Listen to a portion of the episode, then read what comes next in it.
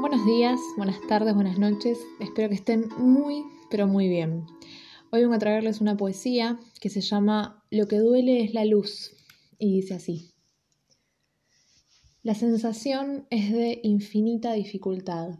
El panorama es de infinita simpleza.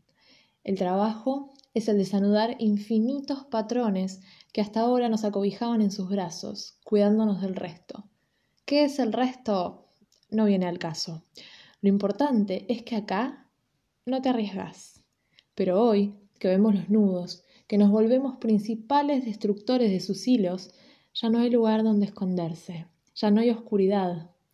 Lo que nos duele ahora es la luz y vemos a nuestra mano izquierda luchando por desatarse, mientras la derecha suma un nudo más a la colección.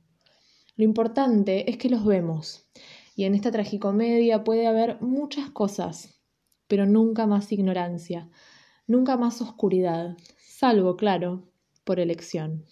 Ver lo que se ve nos quita la paz, pero, a la vez, nos arrastra lejos de la inmovilidad. Si lo ves, algo tenés que hacer. ¿Y no es ese acaso el comienzo de la libertad?